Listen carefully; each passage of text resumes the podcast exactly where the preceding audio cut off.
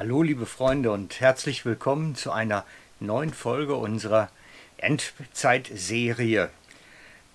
Ich nummeriere sie extra nicht, sondern es kommt wirklich das, was mir auf dem Herzen liegt, ganz zuerst.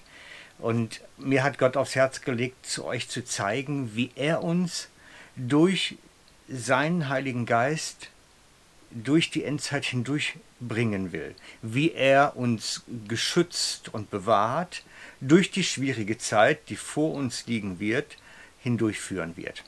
Und ich möchte euch erzählen, wie das Ganze funktioniert, an einem Beispiel aus der Geschichte. Wie er schon einmal gemacht hat, ähnlich wird es wahrscheinlich, genauso oder ähnlich wird es dann bei uns passieren. Es ist die Geschichte von einem kleinen Jungen. Ist die Geschichte von Efim, einem Jungen, der im Jahr, jetzt muss ich gerade selber nachblättern, ich glaube es war 1870, etwa 1870, in Armenien lebte. Zu der Zeit sollte er etwa elf Jahre alt gewesen sein. Und in diesem Zeitraum 1870, Armenien, das war ein armes, kleines Bauerndorf. Und äh, Efim wurde dort groß als analphabetisches Kind, das nie eine Schule besuchen konnte und aufwuchs bei Großeltern und Eltern, die ebenfalls keine Schulbildung hatten. Und was dort aber das Besondere war, es gab dort Pfingstler und es gab dort christlichen Glauben in diesem kleinen Dorf, wo er groß wurde. Das Dorf heißt Kala Kala. Und ich blende jetzt mal die Karte ein, dass ihr ungefähr seht, wo das liegt. Das ist nämlich irgendwo im Nirgendwo eigentlich. Und es war wirklich ein schlichtes, einfaches Bauerndorf, Städtchen, wo er drin groß wurde. Und in diesem ganzen unscheinbaren, unwürdigen und wirklich am Ende der Welt gelegenen, da entwickelt dieser kleine Junge eine ganz besondere Gottesbeziehung.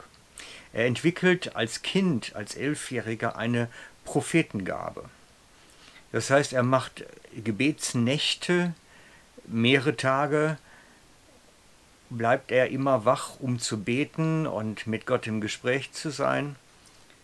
Und er entwickelt wirklich eine, eine Gabe, eine Fähigkeit und man nannte ihn im Dorf schon immer den Prophetenjungen, Ephim.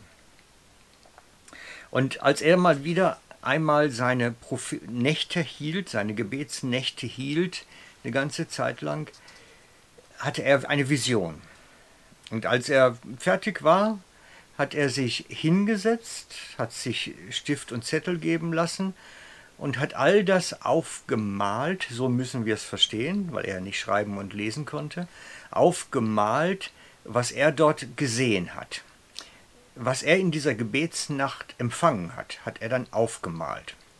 Und hat dann wirklich Tage dort gesessen, immer wieder rekapituliert, immer wieder gebetet, war das so, war das so, und hat das alles fein säuberlich, alles aufgezeichnet, was er gesehen hat. Und als er fertig war, konnte natürlich kein Mensch mit diesem Werk etwas tun. Also hat man dann einen des Dorfes dann in die nächstgrößere Stadt geschickt.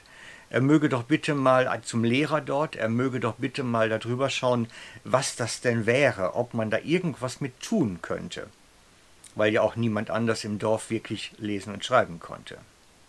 Und es stellte sich heraus, dass dieser analphabetische elfjährige Junge einen großen Teil Text geschrieben hat in russischer Sprache mit beigefügten Skizzen und Zeichnungen.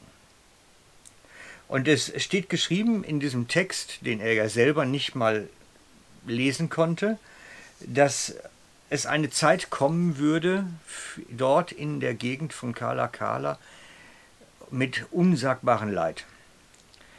Und dass diese Zeit ganz schwierig werden würde und viele, viele sterben würden. Gott aber sie da herausbringen wollte aus dieser Tragödie und davor bewahren möchte, und sie sollen sich dann auf die Flucht machen. Sie sollen alles, was sie haben, zusammenpacken, wenn der Tag kommt, und sollen fliehen.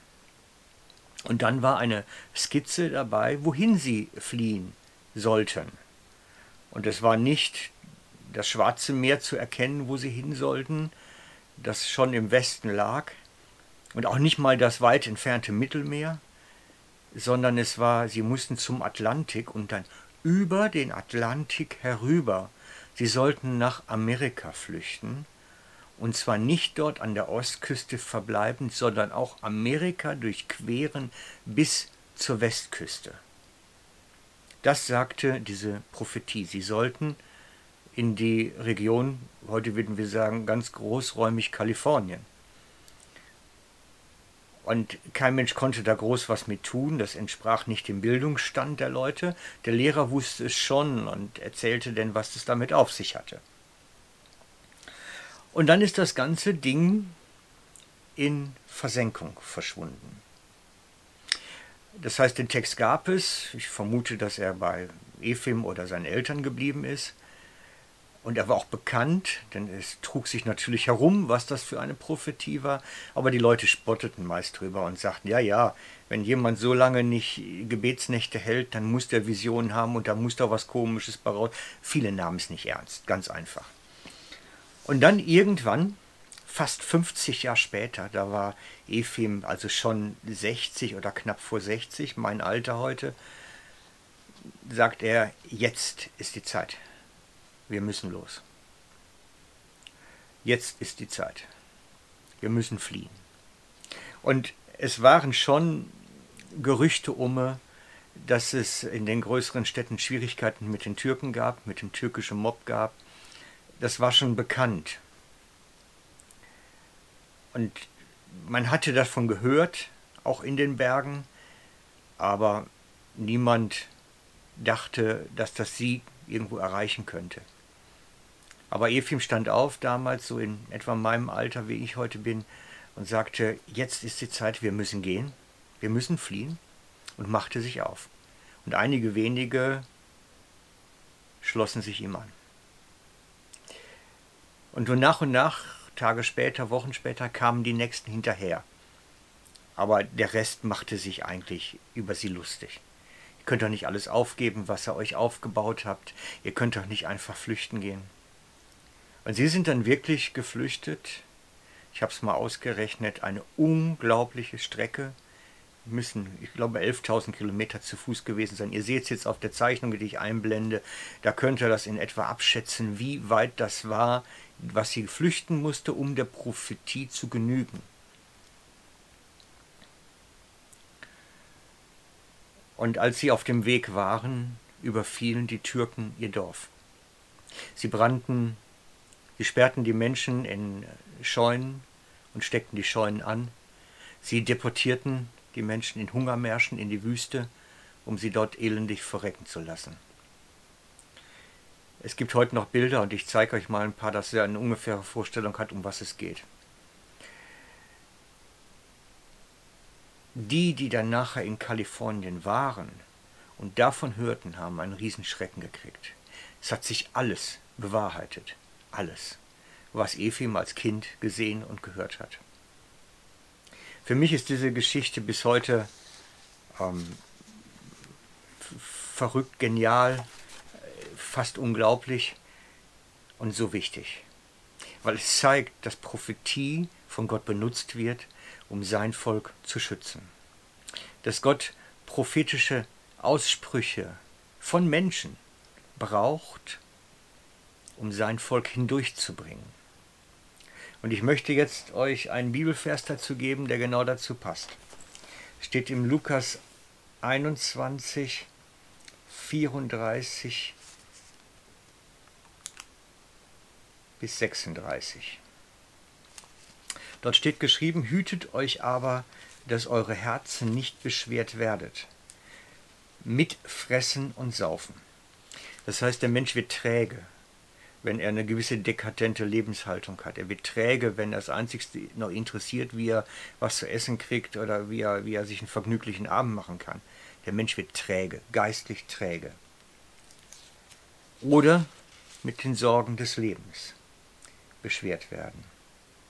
Man kann sich auch so viel Sorgen machen, so viel Angst und Furcht entwickeln, dass man auch dort unbeweglich träge steif wird und dieser Tag dann plötzlich über euch kommt. Das ist das, was jeder sagt. Der Tag kommt plötzlich, mit einmal, ist es notwendig, sich in Bewegung zu setzen. Und es ist schlecht, wenn man dann träge und unbeweglich geworden ist. Der Tag kommt nicht überraschend, sondern Jesus sagt auch, dass wir die Zeichen der Zeit erkennen sollen. Wir sollen sie beobachten und wachsam sein.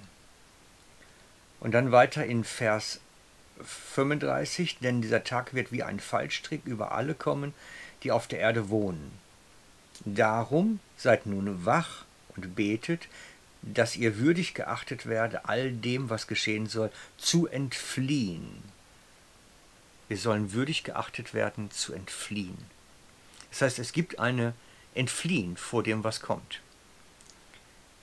Und dazu braucht es ein würdig geachtet werden bei Gott. Wer ist würdig? Der, der sich vom Heiligen Geist leiten lässt und nicht träge, dekadent und unbeweglich geworden ist. Römer 8,14 Es sind die Gottes Kinder, die sich vom Heiligen Geist leiten lassen. Es ist eine Grundhaltung von Christen, Wachsamkeit zu haben, sich leiten zu lassen. Und wie Gott uns durchführen möchte, ist durch seinen Heiligen Geist, durch prophetische Sprüche. Wir brauchen Wachsamkeit, geistliche Wachsamkeit, und die trainieren wir in den guten Tagen für die schlechten Tage. Und das ist mein Appell. Gib nicht nach, selber größer, stärker, besser zu werden, indem sich vom Heiligen Geist leiten zu lassen. Entwickel dich selber weiter. Nimm es dir wirklich fest vor. Ich möchte besser darin werden, mich permanent vom Heiligen Geist leiten zu lassen. Denn das ist die Schutzfunktion, die wir brauchen für die bösen Tage, um denen zu entfliehen. So wie die Armenier aus Kala Kala nach Kalifornien geflohen ist, aufgrund des Reden des Heiligen Geistes zu einem kleinen Jungen. Wachsam sein, sich leiten lassen, genau hinschauen, damit wir auch würdig geachtet werden, zu entfliehen. Haltet die Geschichte im Sinn. Sie ist wichtig für das, was kommt. Schau, ihr Lieben, euer Frank.